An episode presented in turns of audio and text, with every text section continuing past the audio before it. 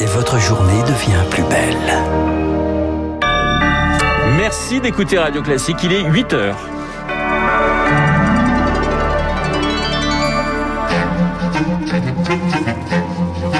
7h30, 9h, la matinale de Radio Classique avec Renaud Blanc.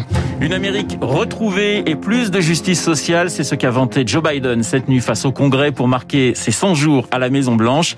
Il se pose en défenseur des classes moyennes. Vous entendrez le président américain dans un instant. Quand les élus montent au créneau pour être les premiers déconfinés, eh bien c'est le cas de ceux des Alpes-Maritimes. Emmanuel Macron, lui, s'exprimera demain dans la presse quotidienne régionale. Et puis, le chef d'état-major des armées, révulsé par la tribune des militaires dans Valeurs Actuelles, il sort de son silence et réclame des sanctions 18 soldats vont passer devant un conseil militaire. Radio. Classique. Le journal de 8 heures nous est présenté par Lucille Bréau. Bonjour Lucille. Bonjour Renaud, bonjour à tous. À la une, Joe Biden qui vante une Amérique retrouvée. America is on the move again. L'Amérique va de nouveau de l'avant. Le message adressé cette nuit par le président démocrate, premier discours au Congrès, à la veille de ses 100 jours à la Maison-Blanche. Donald Trump se posait en champion des oubliés. Joe Biden, lui, s'installe comme le défenseur de la classe moyenne, Marc Tédé. Oui, des travailleurs modestes à qui le président américain a choisi de s'adresser directement en leur rendant hommage. Wall Street didn't build this country. Ce n'est pas Wall Street qui a fait ce pays, c'est la classe moyenne qui a bâti le pays. Et les syndicats ont construit la classe moyenne. Joe Biden qui appelle d'ailleurs le Congrès à relever le salaire minimum à 15 dollars, une classe moyenne qui sera la première bénéficiaire du plan famille annoncé cette nuit. Il prévoit euh, la gratuité pour une partie du collège et de la maternelle et des congés pour raisons familiales ou médicales. Avec ce retour d'un État fort et social, Joe Biden s'adresse à des électeurs qui ne l'ont pas forcément choisi, explique la chercheuse Laurence Nardon, spécialiste des États-Unis à une partie de l'électorat de Trump, les classes moyennes peu ou pas diplômées et qui ont énormément souffert du libéralisme mis en place depuis les années 80 et à qui aujourd'hui il veut apporter des vraies solutions concrètes. Et pour financer ces réformes, pas question de solliciter les plus modestes, justement. Joe Biden se tournera vers les grandes entreprises et 1% des Américains les plus riches. Marc Tédé, sur le plan diplomatique, Joe Biden assure également qu'il ne cherche pas le conflit avec la Chine, ni l'escalade avec la Russie, et se dit prêt au dialogue. Le président démocrate qui estime aussi que la campagne vaccinale contre le Covid est l'un des plus grands succès logistiques, je cite, de l'histoire américaine. 8h03 sur Radio Classique. Retour en France. Emmanuel Macron s'exprimera demain sur le déconfinement. Dans un entretien à la presse quotidienne régionale, c'est un déconfinement territorialisé qui se profile. Certains élus militent déjà pour que leur territoire fasse partie des premiers à retrouver un peu d'air. C'est le cas des Alpes-Maritimes, où le taux d'incidence n'est que de 167 cas pour 100 000 habitants. Le député LR du département, Éric Poget. Pour un département comme les Alpes-Maritimes, où la population a fait l'objet de restrictions très fortes depuis le début de l'année, il me semble logique que, au vu de nos résultats, dès début mai, de manière progressive et en faisant preuve de prudence, on puisse réouvrir notamment les terrasses de bars, restaurants et les restaurants de plage. Je rappelle que la Côte d'Azur, c'est la vie du tourisme et que depuis un an, cette activité touristique est en très, très, très grande difficulté. À Cannes, dans les Alpes-Maritimes, toujours, la mairie a décidé d'ouvrir la vaccination aux plus de 40 ans à contre-courant des règles édictées par le gouvernement. Il y a un mois, le maire LR, David Lissin, s'était déjà attiré les foudres d'Olivier Véran en permettant la vaccination à tous les Canois de plus de 50 ans. Et cette question à présent, Lucille, si l'issue de cette crise venait peut-être des traitements On parle beaucoup de vaccins. Notre meilleure arme pour l'instant pour venir à bout de ce virus, mais la recherche se poursuit pour tenter de soigner le Covid. Une étude britannique publiée récemment dans la revue The Lancet vient de montrer que l'inhalation de corticoïdes pourrait limiter les symptômes des médicaments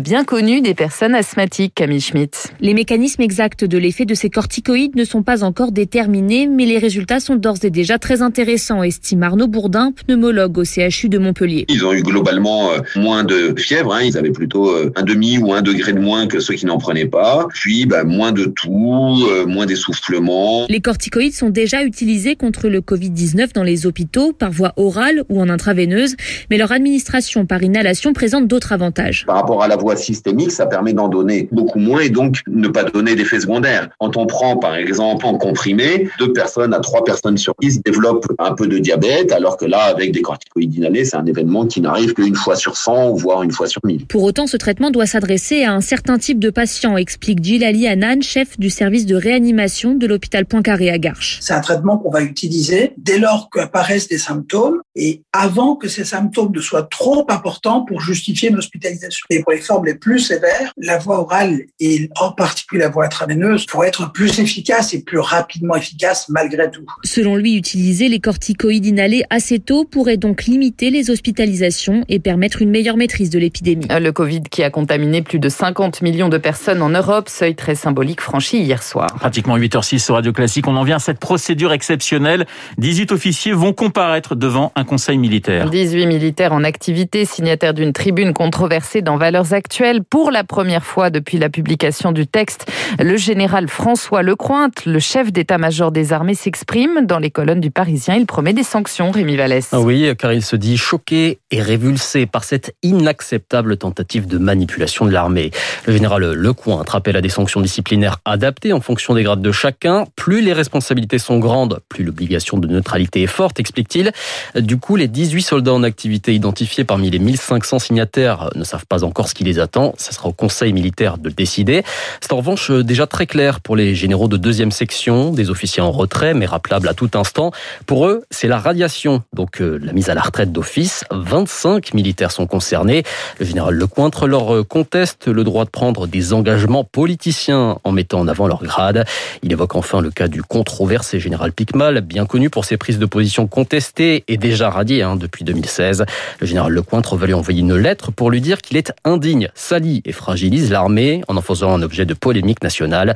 Et en définitive, ça sera Emmanuel Macron, président et chef des armées, de signer les décrets de radiation. En bref, à Bagnolet, deux personnes suspectées d'avoir passé à tabac lundi un policier lors d'une opération anti-drogue ont été placées en garde à vue. Le fonctionnaire âgé de 32 ans a été blessé au visage, au doigt et au genou, encerclé par euh, des dealers. Il aurait été lynché au sol par une vingtaine d'individus. Le football, la Ligue des Champions et cette douche froide pour le Paris Saint-Germain. Les Parisiens se sont inclinés 2-1 hier soir au Parc des Princes face à Manchester City après une première période pourtant convaincante. Demi-finale retour mardi prochain en Angleterre pour arracher une place en finale. On termine avec un message d'optimisme, Lucille. Il nous est offert par la mezzo-soprano Joyce Di Donato. Elle est l'invitée du journal du classique de leur maison ce soir à 20h. Elle revient notamment sur la reprise musicale aux États-Unis et porte un message d'espoir.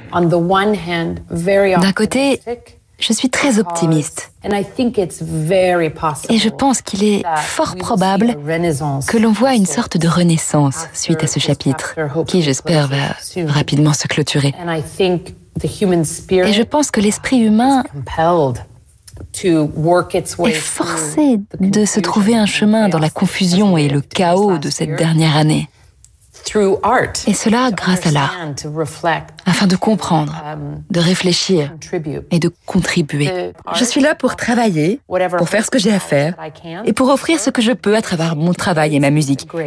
Mais c'est à l'évidence un moment très sérieux. Un entretien à découvrir en intégralité ce soir à 20h sur Radio Classique. Joyce Di Donato qu'on écoute pour terminer ce journal interprété à l'air de Chérubin des noces de Figaro de Mozart, Boy qui sapété. qui sapete